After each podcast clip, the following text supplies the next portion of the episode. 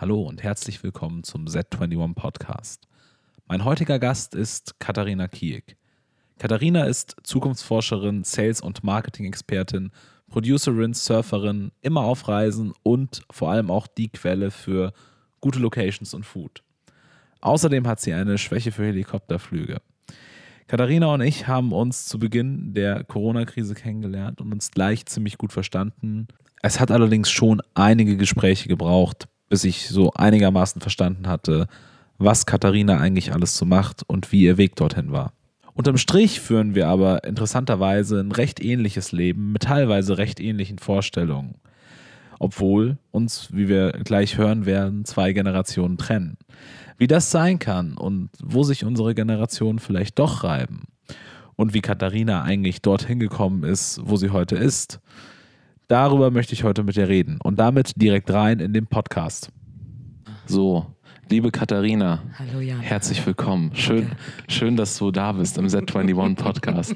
Es ist so schön. Jetzt pack mal erstmal dein Handy weg, dass ich das dir sagen muss. Das sind Notizen, da sind Notizen. Ach, du hast auch Notizen mitgebracht. Ich habe ehrlicherweise nicht viele. Ich, so die letzten fünf Meter, als ich hier um die Ecke beim Corner Shop äh, abgebogen bin, äh, habe ich gedacht, ich gucke nochmal so, was, Was- mir noch so einfällt wa- zu, meiner, was dir zu noch meinen einfällt, vielen ne? Jahren. Weißt du, ich muss ja auch, ich bin ja schon ein bisschen länger auf diesem sich drehenden Planeten und ähm, deswegen muss ich ab und an mal nachgucken, ob ich mich noch an alles erinnern kann, erinnern kann was damals so passiert ist. Ähm, das mag an unterschiedlichen Dingen liegen. Alter. Lebensstil. ja, hallo Jan, Ja. schön, dass ich mal wieder bei dir sitzen darf. Wie so, ja, wie, so oft. Wie so oft. Heu- heute läuft das erste Mal eine Aufnahme mit. Und äh, ja, es geht ja hier in diesem Podcast um Generationen. Deswegen habe ich dir hier zu Beginn mal einen kleinen Generationen-Zeitstrahl mitgebracht. Der geht von. Babyboomer bis Gen Z. Wo ordnest du dich ein? Ja, also ich gehöre ganz, ganz knapp noch in die Xer. Ich sehe hier ja, hast du mir so schön hingelegt, 1965 bis 1979. Ich bin 1979 geboren, am 9.11.1979. Und äh, ja, insofern falle ich noch in X, äh, ganz knapp nicht mehr in Y. Das heißt, uns trennen zwei Generationen. Und äh, du, und du äh, Und ein Meter. und zwei Drinks. Ja, I'm not too sure about that. ähm, und, und wie identitätsbildend glaubst du war das? Also du, du ordnest dich der Generation X zu. Wie, wie sehr hat das deine Identität gebildet, äh, dass du da geboren wurdest in dieser Generation? Also ich glaube, die Zeiten, in denen man aufwächst und was da passiert und was nicht, beeinflusst einen und auch den eigenen Charakter natürlich auf jeden Fall auch stark. Also ähm, ich denke jetzt mal gerade an diese Zeit, ähm, was macht das mit Jugendlichen oder mit Kindern, die jetzt das erste Mal mit einer Pandemie irgendwie konfrontiert sind, ist natürlich auch nochmal was anderes als für uns. Äh, ich kann mich zum Beispiel noch dran erinnern, wie ich damals meinen geliebten Roller verlor und mit dem nicht mehr fahren durfte, weil der draußen lag nach Tschernobyl. Also ähm, insofern, das sind natürlich ganz andere Erinnerungen, ähm, aber ich glaube, dass vor allen Dingen, ähm, ich glaube vor allen Dingen, dass natürlich die, die kulturellen Verweise sind vielleicht anders, ähm, die Ikonen, an die man sich erinnert, ähm, bis zum gewissen Grad natürlich auch der Umgang mit Technologie und Medien. Also ähm, da haben wir auch das ein oder andere Mal schon drüber gesprochen. Die Frage ist immer, zu welchem Grad.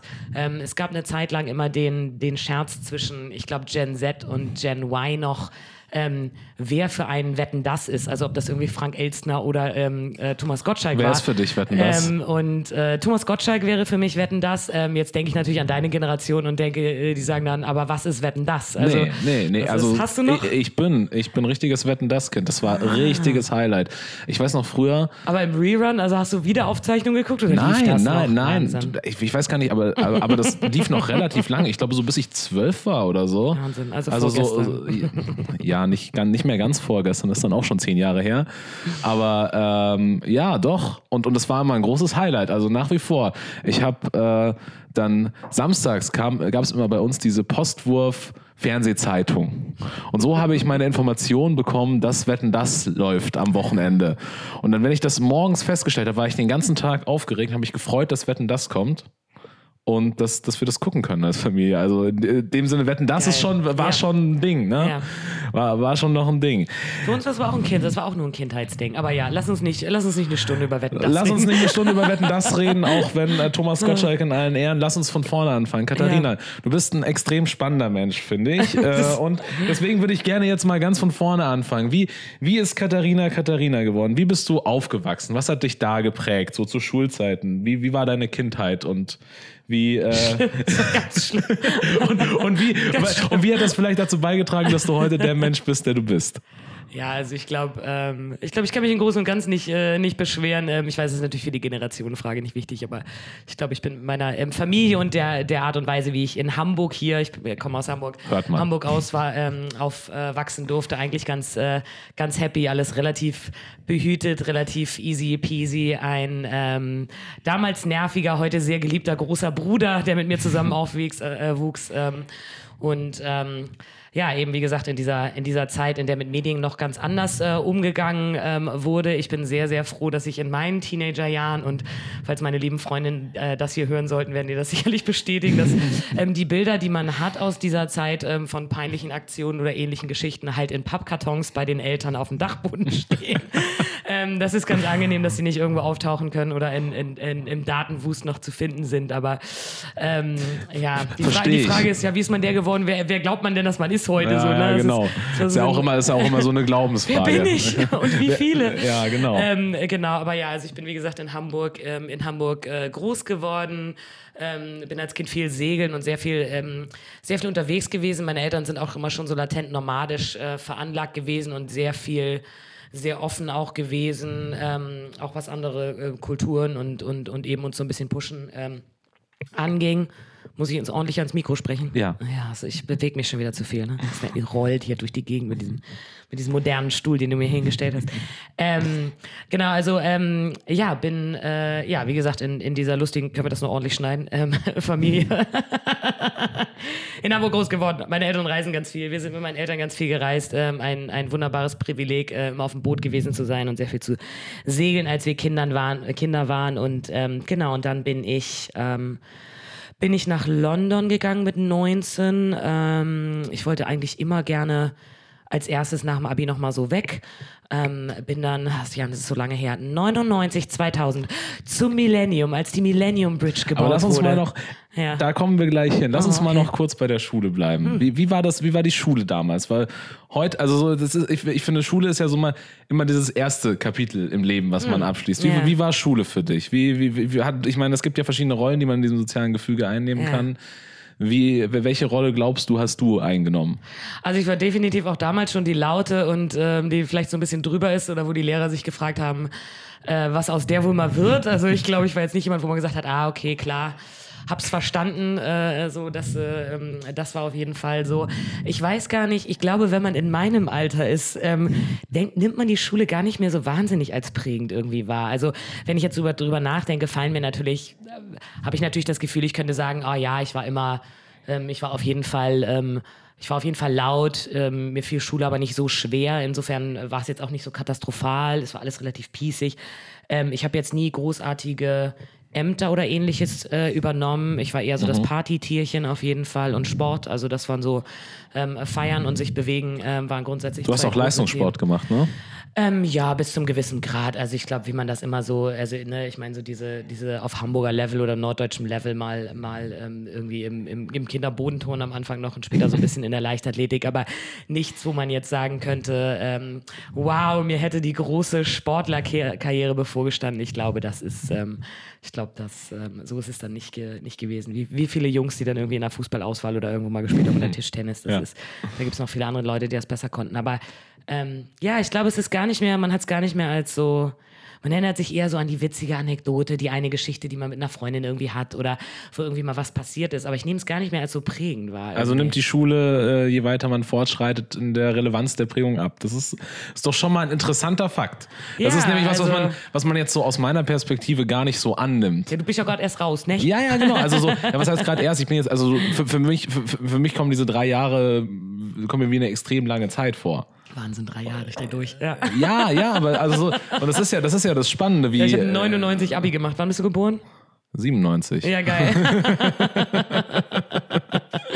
äh, wo ist nochmal das andere Getränk, was nicht Wasser ist?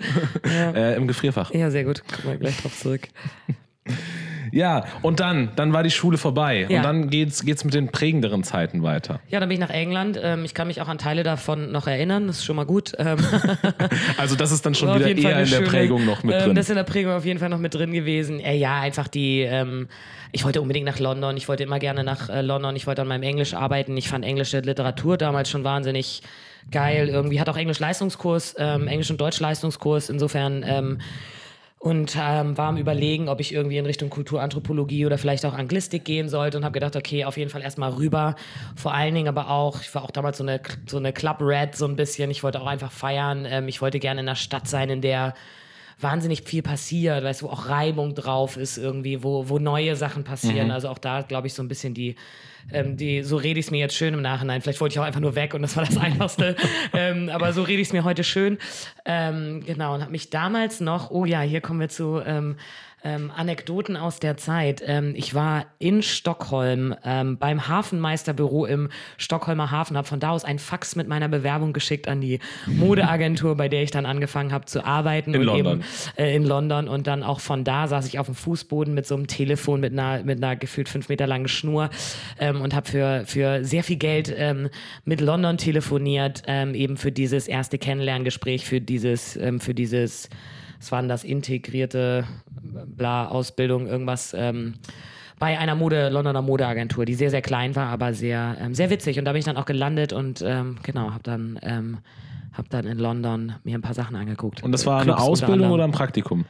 Ähm, das war so ein Mix-Ding eigentlich. Also das war so Cambridge integriert irgendwie. Also man hat gleichzeitig eben, ähm, ging es eben auch um die Sp- Sprachqualifikation und eben auch um den, den lernenden Anteil. Also, also da eher so richtig wie, wie Inter Internship durch Universität begleitet.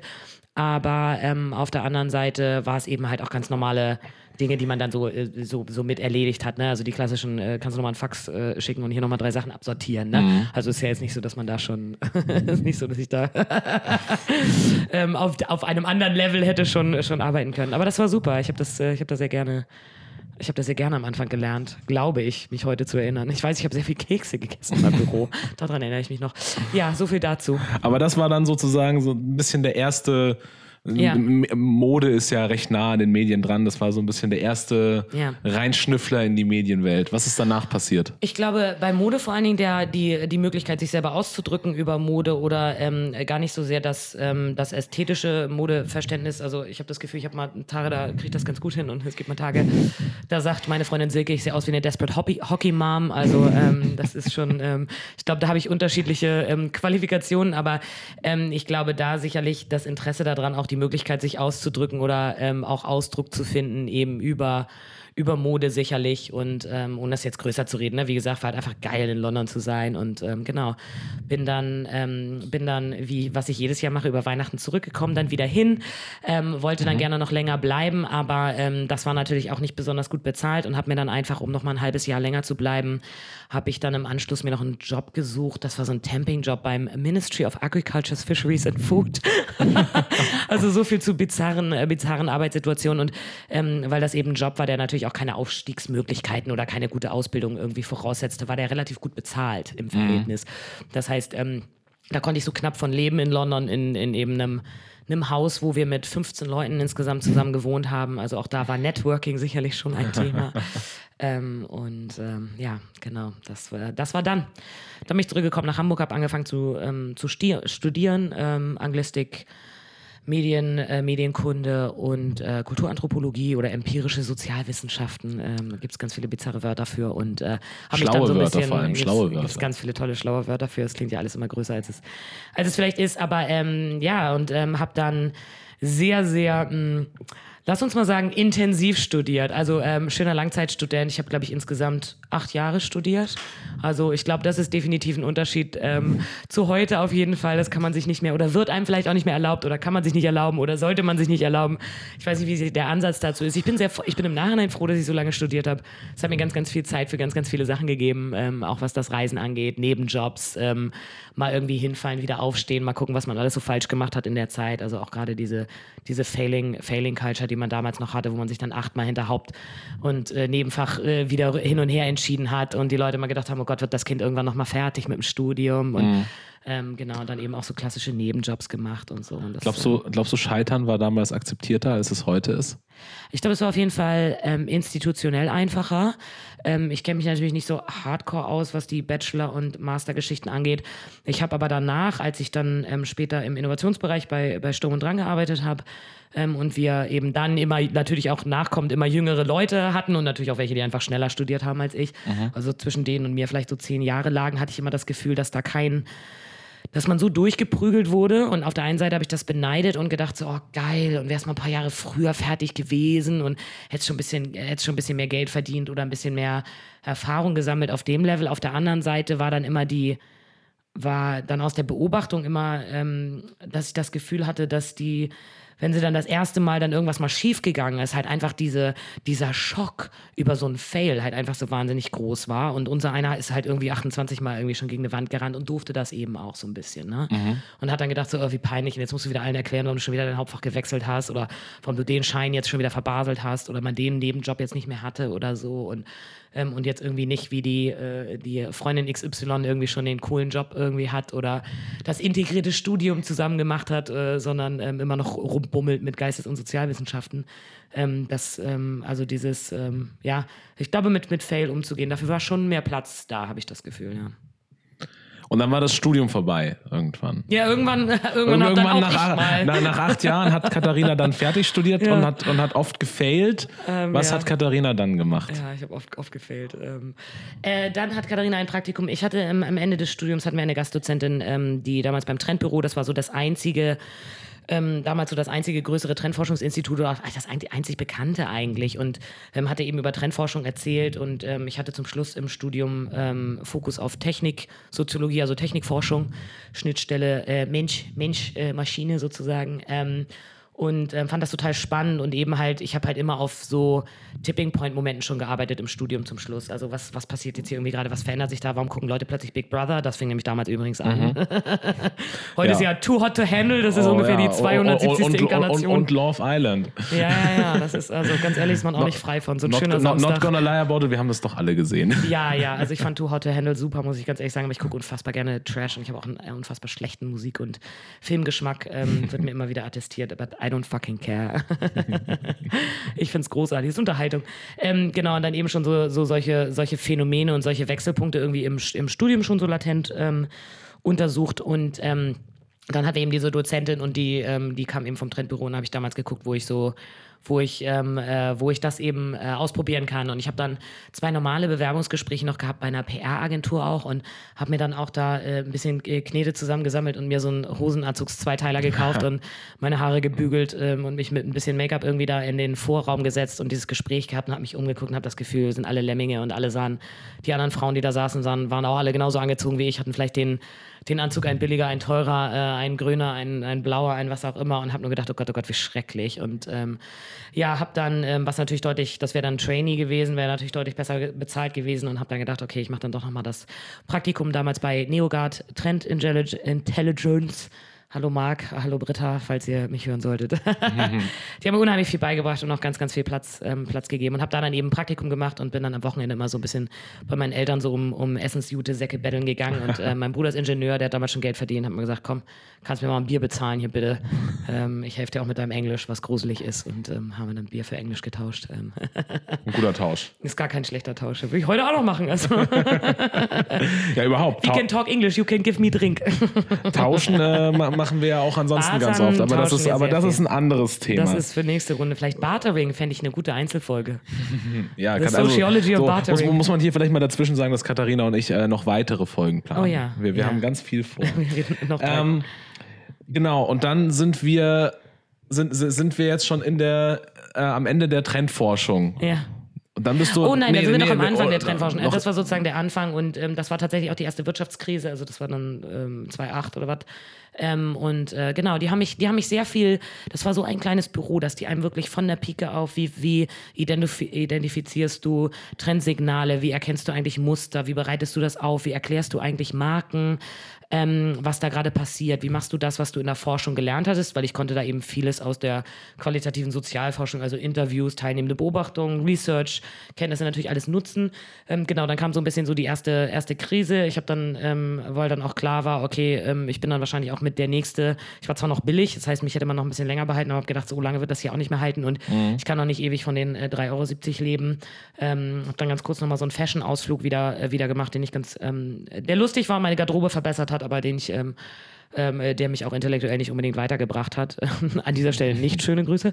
Ähm, und no, oh Gott, ähm, no hard feelings. Ähm, und ähm, bin dann, ähm, habe ich dann selbstständig gemacht äh, direkt. Also wirklich so ein Dreivierteljahr oder so nach dem Uni-Abschluss, äh, ohne Kontakte, ohne Berufserfahrung. Habe bis, bis zu dem Zeitpunkt in meinem Leben noch nie eine PowerPoint, ein Excel oder ein Word auf, doch Word natürlich schon für die Abschlussarbeit, kein PowerPoint jemand aufgehabt, kein Keynote, hatte noch nie eine Präsentation gebaut, kein Excel, noch nie irgendwas kalkuliert kalkuliert, nie einen Preis für irgendwas beanschlagt und habe dann eben. Was ist Umsatzsteuer? Ja, das weiß ich bis heute nicht, aber das ist ein anderes Problem. Dafür gibt es heute auch, äh, auch hier wieder Nothing Like a Shoutout. Lieben Gruß an Naomi, die das heute bei Loyalty ähm, hervorragend ähm, äh, mir da den Rücken frei hält, alles was das angeht, weil das habe ich bis heute nicht gelernt und ich glaube auch nicht, dass jeder alles lernen muss, egal in welcher nee, Generation. Obwohl ich glaube, dass deine, deine Generation ein bisschen mehr Fähigkeiten auf einmal hat, gefühlt von außen, von außen gesprochen, aber ja. Ja, gefühlt vielleicht in der Breite, aber nicht unbedingt in der Tiefe. Tiefe habe ich immer. Ja, hab ich, ich weiß nicht, ob das was Schlechtes ist. ja, das, das, ich, ich denke auch, dass das sehr situationsabhängig ist.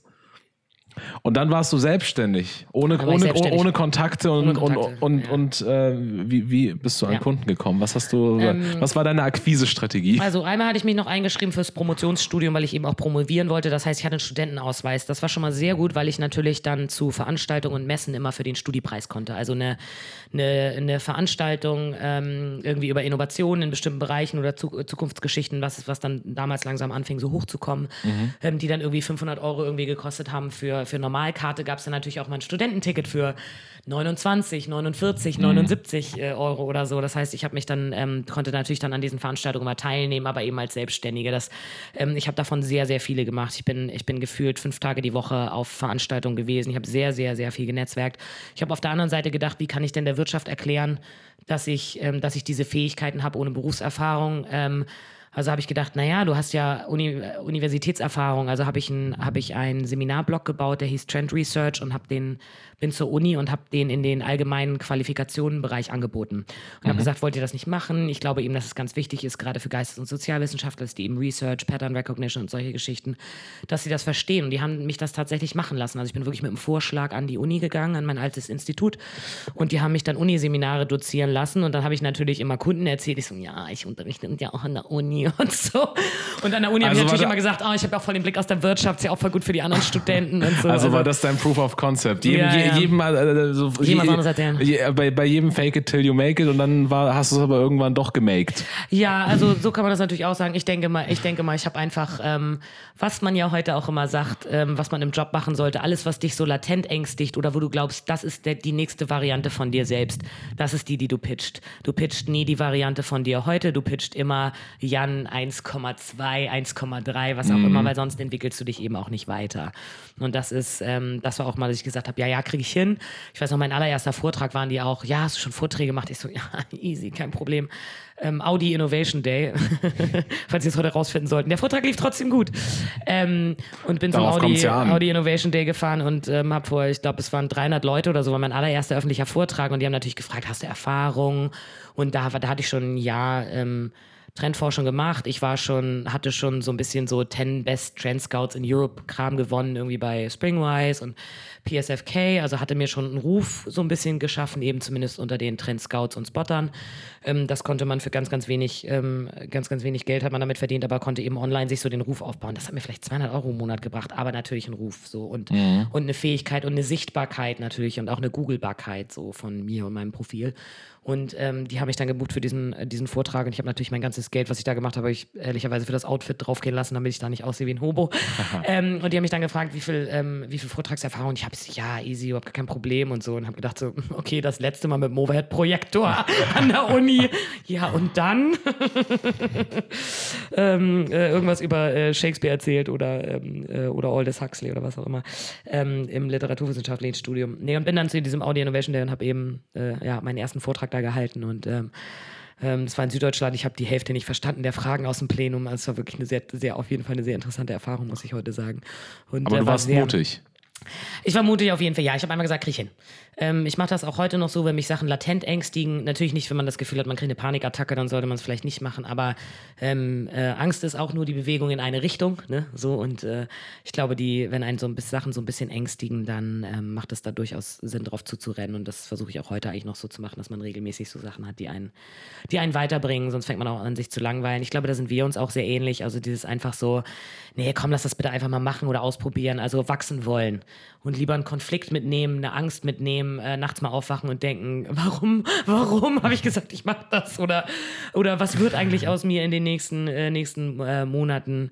Ähm, Ja, äh, fühle ich. Ja, ich wollte gerade sagen, ja, ähm, sprachen wir ja auch schon drüber. Also auch, ähm, auch Panik über die Zukunft oder, oder Ängste, was man als Selbstständiger oder wenn man sein eigenes Ding macht, so hat, die, ähm, ich glaube, die gibt es in jedem Alter und ich glaube auch in jeder Generation.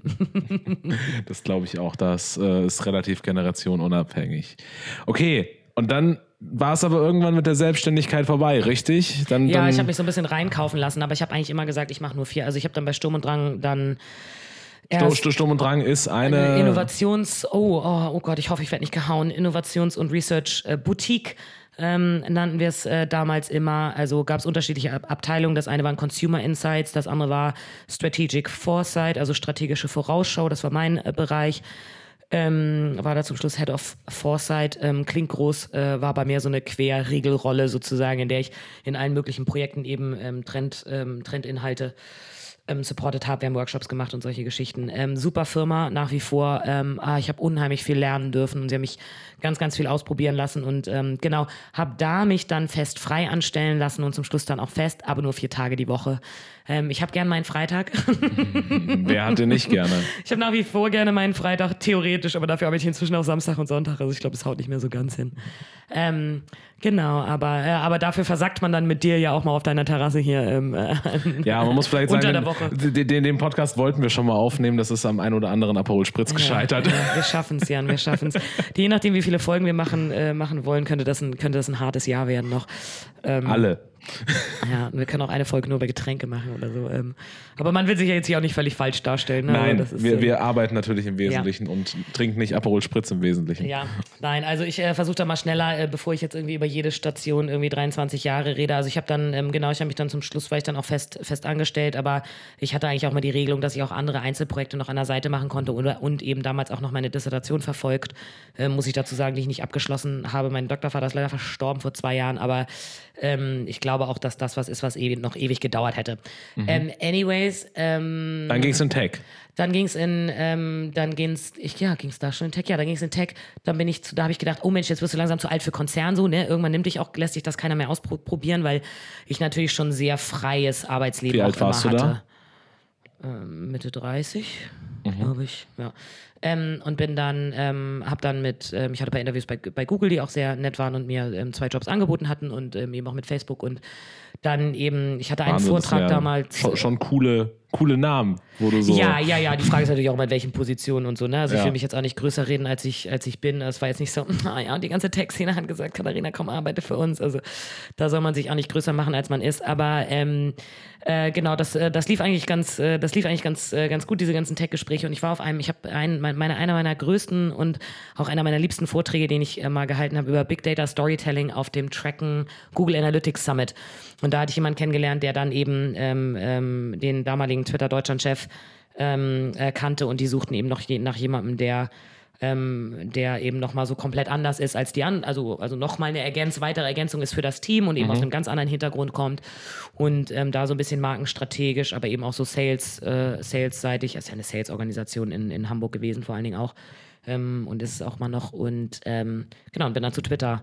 War dann bei Twitter zwei Jahre. Ja. Und ähm, habe in der Zeit angefangen zu surfen. Ähm, das hat sicherlich nochmal Sachen verändert, auf jeden Fall. Das Surfen ist ja eh ein ganz großes Thema, da kommen Ja. wir gleich nochmal drauf. Bin immer noch, bin immer noch ein echt schlechter Surfer, aber ja, können wir, können wir Nein, noch. bist du nicht. Ich habe dich surfen sehen, du surfst gut. Besser Oh, das als ist- ich. das Besser schön. als ich. Also auch hier ist immer die Frage, neben, mit wem man sich vergleicht. Aber nein, stimmt. ich glaube, das Gefühl, du hast da, ich glaube, du hast da, da hast da einige sportliche Talente auf jeden, auf jeden Fall. Jan und ich versuchen auch beide parallel die Fitness zu verbessern. Man sieht dann auf den Insta-Stories immer dieses gegenseitige Geswette und dann immer so, du schaffst es, du schaffst es und man Ja. selber geht da nicht hin und kauft sich die Tüte Chips und die Flasche Rotwein, aber ja. Genau. Ja. Nach Twitter war es nochmal ganz kurz ein kleiner Ausflug ins Marketing. Ja, ähm, das war so eine CMU-Rolle bei, ähm, bei der 21 Sports Group. Ähm, Also Planet Sports Planet und so. Sports, ähm, 21 Run, genau, da ging es um die Differenzierung von deren äh, Markenstrategie. Das, äh, das war ja auch schon gedacht, eher auf so eine Interimsgeschichte. Ähm, die haben halt drei Sportmarken ähm, gehabt. Das war auch, das, das war auch echt ein großes, ähm, großes großes Team, aber ähm, ist, glaube ich, nicht meine erfolgreichste Jobposition definitiv gewesen. Also ich bin am Nachhinein, glaube ich, auch nicht ganz sicher, ob ich da mit mir so 100% zufrieden war mit dem, was ich geleistet habe. Ich habe damals schon gemerkt, dass mich das Surfen schon sehr gezogen hat und eben auch diese drei Standorte, die ich damals dann betreut habe mit Mann, Mannheim, ähm, Berlin und München, war dann einfach, ähm, ich habe dann schon gemerkt, wie ich dann auch mal gedacht habe, naja, aber eigentlich willst du jetzt in Peniche abhängen in Portugal und äh, habe schon gut, gemerkt, wie ich das so ein guter Ort bisschen, übrigens. ja, ein sehr, ein sehr, sehr guter Wer das nicht kennt, sollte mal die Surfers Lodge googeln. sehr, ein sehr schöner Shoutout. Ich glaube, die werden sich freuen. Ähm, genau, und habe dann das nochmal gemacht und habe dann in der Zeit aber denen auch schon gesagt, dass ich eben, äh, habe damals schon angefangen, Loyalty parallel aufzubauen. Und ähm, das war dann ganz cool, weil ich ja eh im Bord Sportbereich unterwegs war. Also ich hatte dann das Gefühl, ich darf auch jeden Tag was lernen, was eben auch mit der Marke zu tun hat. Und habe danach dann nochmal, ähm, habe danach nochmal gesagt, okay, ich mache nochmal freie Jobs und Loyalty parallel, weil natürlich auch ein Aufbau, dadurch, dass ich mich ähm, gegen eine Da sind wir Finanzierung jetzt dann entschieden habe. praktisch schon in der Jetztzeit. Ähm, lass uns ja, mal, ja, ja, lass uns mal hier ganz Ja, kurz. mich mal. Lass uns mal hier ganz kurz so. Ka- Katharina redet immer schneller als so ein Gewehr. Polizei erlaubt. Und, und ich, also so, ich, ich habe sehr viele äh, Gespräche gebraucht, bis ich verstanden habe, was das in der Gesamtheit ist. Ja. Und jetzt haben wir einmal so einen großen, sehr schnellen Rundumschlag bekommen. Hm. Was ist alles passiert? Dann gab es den Cut und dann hast du, also so kein Cut, sondern so einen Übergang Ja, zu das Loyalty. ja immer, und das ja. ist das, was du jetzt machst. Erklär uns, mal, äh, pi- pi- pitch uns mal Loyalty. Was ist Loyalty? Loyalty, also wie gesagt, ich bin damals schon ganz, ganz viel gereist. Ich reise eigentlich seit 10, 15 Jahren, so 100 Tage im Jahr immer schon so. Ne? Ich habe es immer irgendwie reingemogelt und reinverkauft kriegt und ähm, war dann eben auch, ähm, war dann eben auch mal surfen, habe mich so ein bisschen in das äh, Surfen ähm, ähm, ähm, verliebt und ähm, eben im das am Meer sein und ganz ehrlicherweise auch den Lifestyle. Ich finde den Lifestyle ganz geil. Also ist jetzt, jetzt nicht so, dass ich dreimal am Tag äh, performancemäßig versuche, mich hysterisch zu verbessern, sondern ich finde auch den Lifestyle am Meer einfach geil. ich hänge ich häng, ich häng gerne auf Klippen ab. Äh, ich, be ich beobachte gerne äh, Menschen, wie sie auf Bord spazieren gehen. Also ich finde auch den Lifestyle ganz schön. Ähm, genau, und habe dann damals ähm, auf dem Reisen ähm, ich habe damals schon viele, ähm, es fing witzigerweise mit Fotografen an. Ich habe einen Fotografen kennengelernt, Daniel Spirito Santo, ähm, der auch eben in Peniche lebt, der ein Freund geworden ist, mit dem ich viel surfen war, mit dem ich, ähm, äh, der mir viel erzählt hat, wie viele andere eben auch, die dort gelebt haben, die dann immer so ein bisschen gestruggelt haben mit ihren Businessmodellen oder was sie eigentlich machen wollen und wie sie als Creator eigentlich Geld verdienen wollen oder als, ähm, da war auch eine Textil- ähm, Künstlerin dabei, eine andere Künstlerin, also eben Leute, die alle gesurft haben und auch einen Surf-Lifestyle hatten, aber eben eig- eigentlich eher so auf der Artist-Creator-Ebene unterwegs waren. Ich habe dann immer angefangen, schon für die Beratung zu machen, ähm, weil ich natürlich viele Geschäftsmodelle schon entwickelt hatte, weil ich natürlich Service-Design schon mal gemacht habe, Marken entwickelt habe. Und habe dann immer angefangen, im Café mit denen zu sitzen und immer zu sagen, ja, aber du kannst ja theoretisch auch das verkaufen und das wäre doch mal ein Tool und hier könntest du doch mal und so könnte man es noch ausbauen. Und ähm, wenn du als Marke gelesen werden willst, müsstest du dies, das, jenes nochmal machen. Und so fing das tatsächlich an ähm, und ich habe damals immer gedacht, ähm, so in meinem Kopf hieß es damals immer noch so Agent Surf, weil ich dann irgendwann gemerkt habe, wie ich dann die ersten Shootings verkauft habe, auch für, ähm, für Daniel damals tatsächlich auch. Ähm, das erste an, an VW. Ähm, vielen Dank, Stefan Schäfer, für diese Chance damals.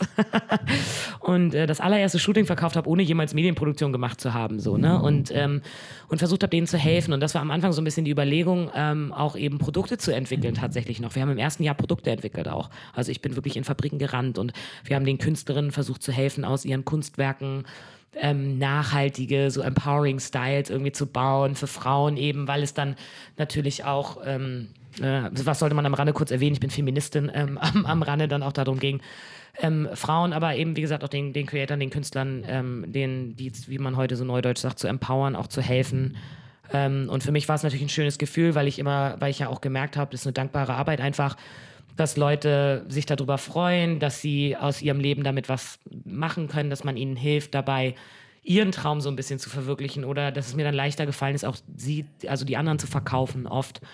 Zumindest zu closen. Ich kann mich verkaufen, aber ich bin kein guter Closer. Ähm, und äh, so fing das damals an.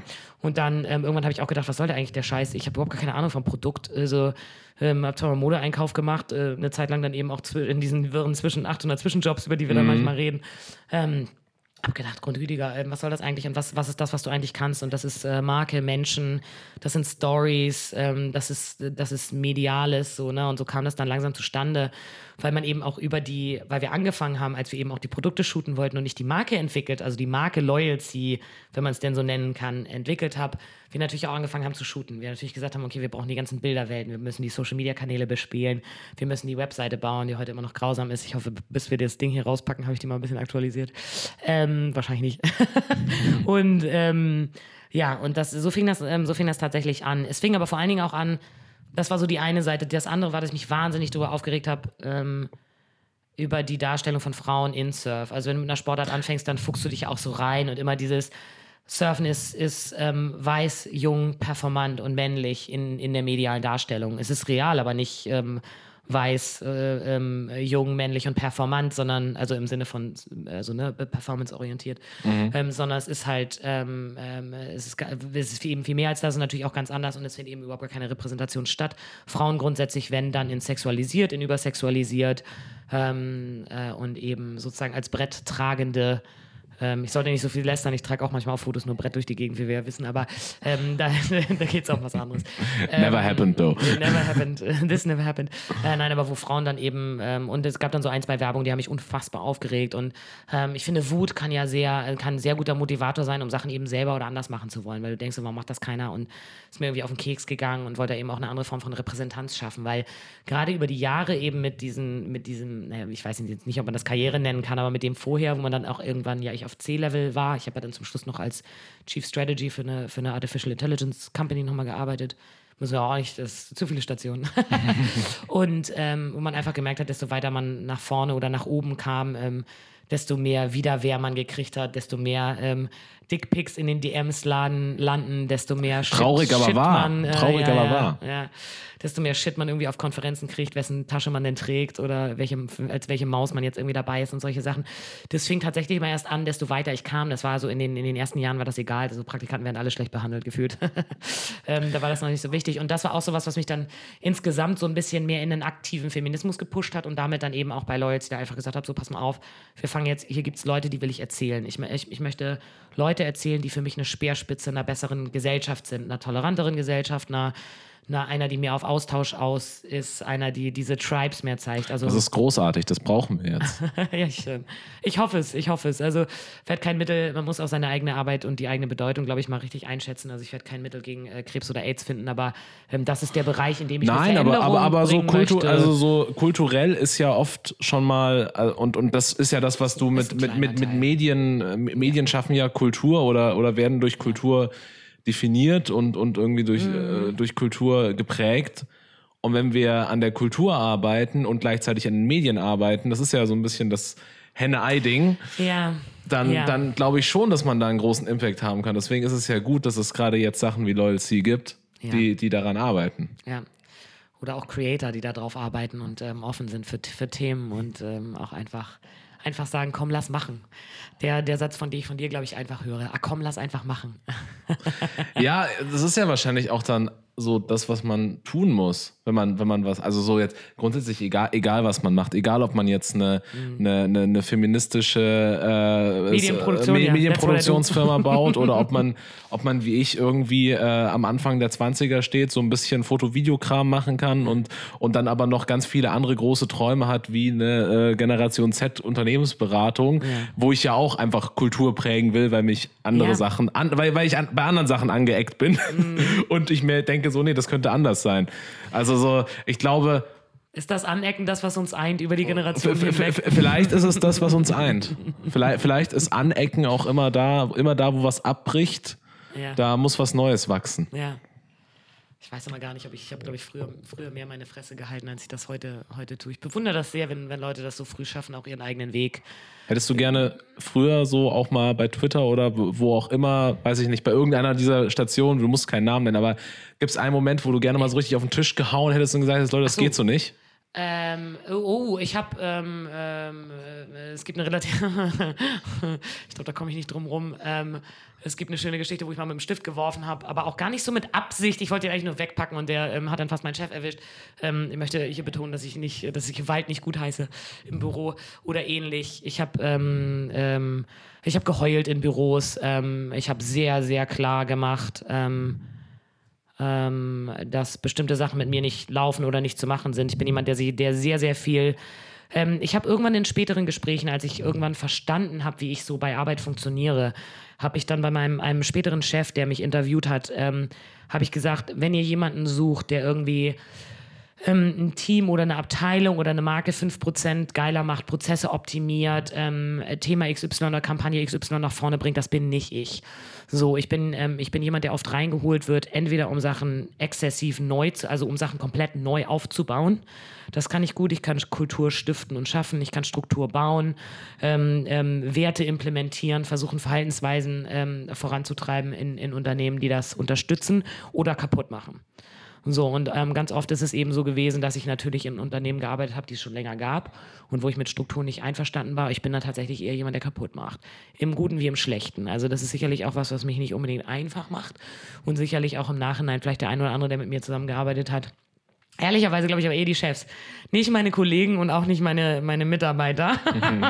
ähm, ich muss dazu sagen, dass zwei ehemalige Praktikantinnen und Junioren, ähm, ehrlicherweise sogar mehr, das hatte ja auch ähm, mit denen ich früher zusammengearbeitet habe oder die auch für mich gearbeitet haben, heute wieder bei Loyalty für mich arbeiten oder eben auch, ähm, wie zum Beispiel die liebe Tatje, die mit mir zusammen bei Sturm und Drang gearbeitet hat, mir dann später ähm, Projekte, ähm, Projekte und andere Jobs ähm, sozusagen besorgt hat. Also wo ich zumindest das Gefühl habe, ich habe nach ähm, ähm, ich sage jetzt mal hierarchisch nach, nach unten immer versucht zu verteidigen oder versucht, so gut ich es kann, habe ich sicherlich auch oft nicht richtig gemacht, aber gute, gute Führung zu leisten, wo ich konnte, ähm, aber nach oben klar zu machen, dass bestimmte Strukturen für mich nicht funktionieren. Und da bin ich schon sehr, ja, da habe ich aber auch schon auf den Tisch gehauen. Ich habe vor allen Dingen aber auch, auch Verhaltensveränderung gibt es nur durch Schmerz oder Freude, sage ich immer wieder, ist einer meiner Lieblingssätze. Ähm, und in dem Moment, wo du entweder bereitest du Freude, du bringst dem Unternehmen viel Geld, du schaffst ein cooles Projekt, Anerkennung. Wenn das nicht funktioniert, musst du halt manchmal eben auch ähm, ähm, äh, Schmerzen zufügen im Unternehmen und jemandem klar machen, dass du vielleicht ein Projekt auch einfach fallen lässt oder so. Ne? Also so ein bisschen so, so kann das auch funktionieren. Hallo, welcome to my Arschlochseite. Wahnsinn. Ich finde das, find das total beeindruckend, wenn man das nochmal so an. Also so, normalerweise sprechen wir ja, also wir zwei ja immer nur über irgendwelche, mal am Rande über irgendwelche Einzel, über irgendwelche Einzelpunkte dieser Reise. Ja. Aber wenn man das jetzt nochmal so aneinandergereiht sieht, ist das ja schon mit allem, was wir noch weggelassen haben, ganz ja. schön, ganz, ganz, ganz schön geiler, irgendwie beeindruckender Weg, äh, viel auf und ab, äh, viel, viel Spannung, viel, viel, viel Schmerz, viel Freude aber ja, auch. Ja, ja. und äh, ja, irg irgendwie, irgendwie, ich glaube, für den einen oder anderen wahrscheinlich auch äh, erstrebenswert.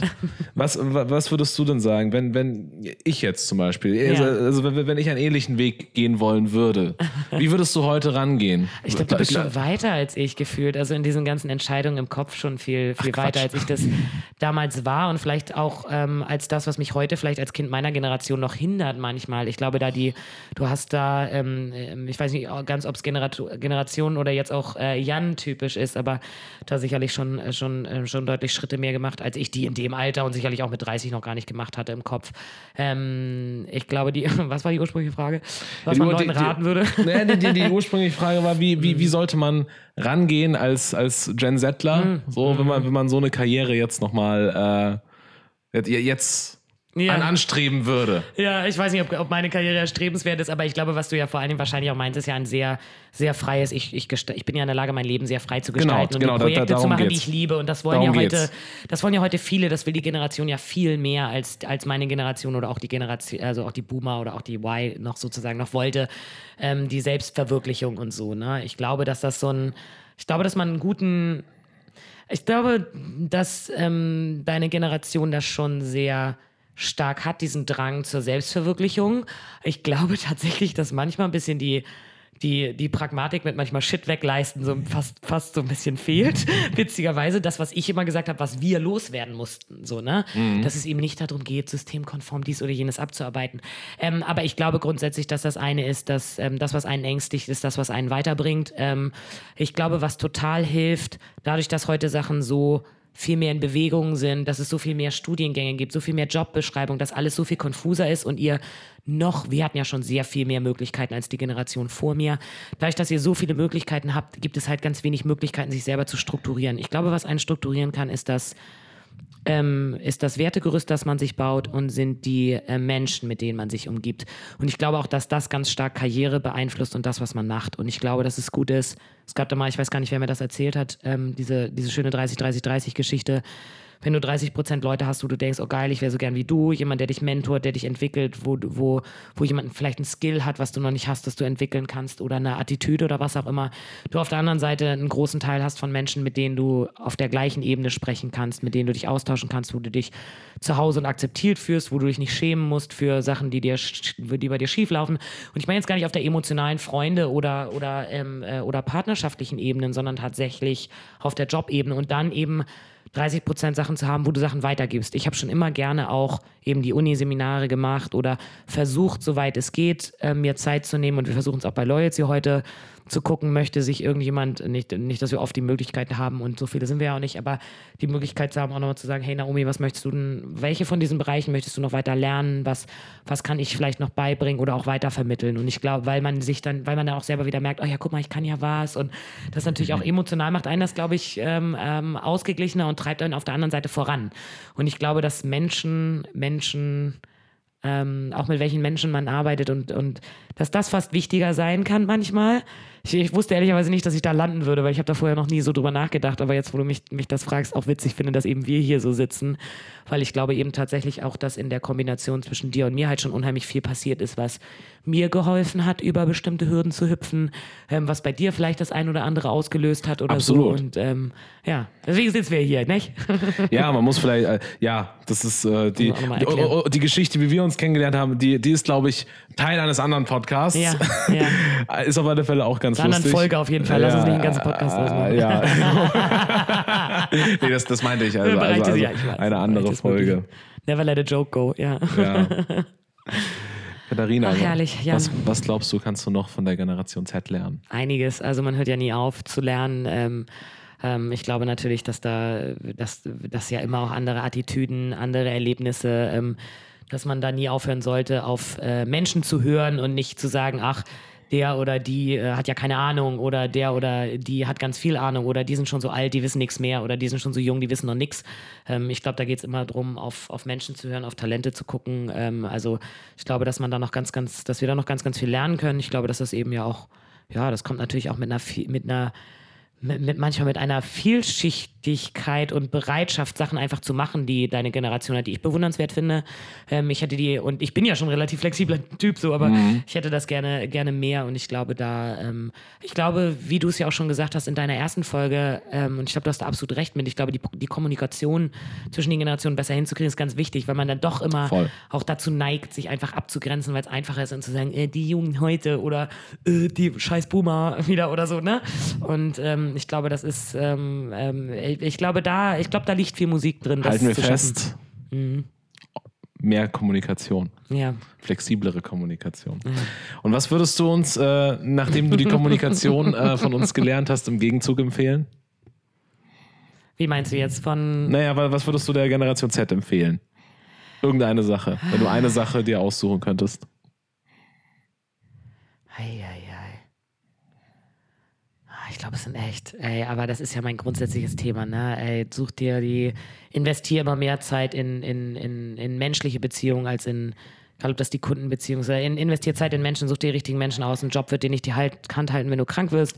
Ähm, ein Job im Zweifelsfall, im Zweifelsfall, wie wir jetzt auch in der Krise sehen, kannst du eben tatsächlich auch anders bartern oder Freunde sind für dich da, wenn es vielleicht finanziell schwieriger ist oder, ähm, oder man unterstützt sich eben in der Entwicklung von neuen Sachen oder so. Ähm, ich glaube, dass Mensch, Menschen, für mich ist das meine grundsätzliche Einstellung, Menschen machen den Unterschied und ich habe auch im, auch im Studium oder bei der Arbeit auch ganz oft gesagt, okay, ich mache jetzt, ich mache jetzt den einen Kurs nicht oder ich gehe jetzt da und da nicht mit hin, weil ich Zeit haben wollte, mit, mit Freunden Zeit zu verbringen. Und ich verbringe mhm. wahnsinnig viel Zeit in meiner Woche einfach mit gestern, ich habe gestern mit äh, der lieben Ariana, die du, äh, die du auch kennst, der Architektin, habe ich äh, zwei Stunden mir Mittagszeit genommen, ähm, um ihr zu helfen, ihre Marke aufzubauen. Und ähm, das hat für mich keinen geldwerten äh, Vorteil. Ähm, aber und wir sind äh, wir sind befreundet sozusagen, aber das ist einfach ein, ein spannender Austausch und ähm, ich glaube einfach daran, dass, dass das Weitergeben oder mit etwas, was ich kann, jemand anders helfen, das kriege ich an einer anderen Ebene wieder und das bringt einen weiter. Also setz auf nach wie vor, setz auf Menschen, ähm, egal in welcher Generation.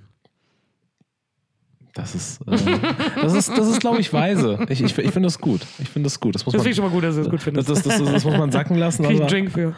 Ja, absolut. Hallo. Absolut. Aber vor dem Drink habe ich noch eine letzte Frage Ei. für dich. Ich habe hier einen Flaschengeist für dich mitgebracht und der kann dir einen Wunsch erfüllen, was in fünf Jahren anders sein soll auf dieser Welt. Was wäre das? Oh, ich hoffe, dass die ganze Welt anders sein wird, also wirklich radikal. Also ähm, äh, oh, ich weiß gar nicht, ob man da jetzt reingehen sollte. Ich glaube nicht unbedingt an das Konzept von Nationen. Ich glaube, wir grenzen zu viel ab. Ähm, ich glaube, ich wünsche mir grundsätzlich, dass in ganz, ganz vielen Bereichen ähm, Grenzen sich auflösen. Äh, nicht nur manchmal zwischen Ländern oder auch, auch diese harten Fronten, die wir im Moment sehen, zwischen einem Trump-Voter und Nicht-Trump-Voter, zwischen einem Brexit-Voter und Nicht-Brexit-Voter. Und es gibt ein ganz tolles Projekt, das kann man sich mal angucken. Das Muse-Projekt in Oxford, das geleitet wird von Thomas, Professor Pro, Thomas Welzin, heißt er, glaube ich, können wir nochmal nachgucken und können wir auch reinpacken, den Link. Ähm, ähm, der eben auch Leute von sehr unterschiedlichen Position, äh, gegenüberstehenden Positionen zusammenbringt, um Kommunikation wieder, sind wir wieder bei Kommunikation zu ermöglichen. Und, ähm, ich hoffe, dass das, ähm, dass wir da ganz, ganz viel auflösen können und die Welt eine tolerantere, offenere, geilere ist. Ähm, wenn nicht, dann werden wir die Welt da irgendwie hinzwingen. Ich finde, das ist ein schöner Schluss. Ich finde, hier hören wir auf. Katharina, vielen, vielen Dank, dass du da warst. Ich freue mich, ich, ich freue mich sehr auf die kommenden Folgen. Ja. Ich, äh, das, das wird, glaube ich, gut. Ich auch. Ich habe ein gutes Gefühl. Ich glaub, das wird lustig. Danke. Bock drauf. Jetzt erstmal Skateboarden. Tschüss. Tschüss. Das war die Folge mit Katharina. Wir hoffen, es hat euch sehr gefallen, denn wir haben weitere Folgen geplant. Und wenn ihr uns Feedback oder Anregungen oder auch einfach nur ein Lob aussprechen wollt, dann tut das gerne, kommt auf Instagram, schreibt uns eine Nachricht. Wenn ihr ansonsten noch nicht genug vom Z21 Podcast habt, dann könnt ihr die Folge mit Joey Regenstein, der kreativen One-Man-Army hören oder auch alternativ die Folge mit Jester Bruns. Jester ist Chefin der Design Factory, der in meinen Augen schönsten Schule in Hamburg, um Kommunikationsdesigner zu werden. Ansonsten freue ich mich sehr, wenn ihr auch bei der nächsten Folge wieder am Start seid. Vielen Dank fürs Zuhören und bis bald.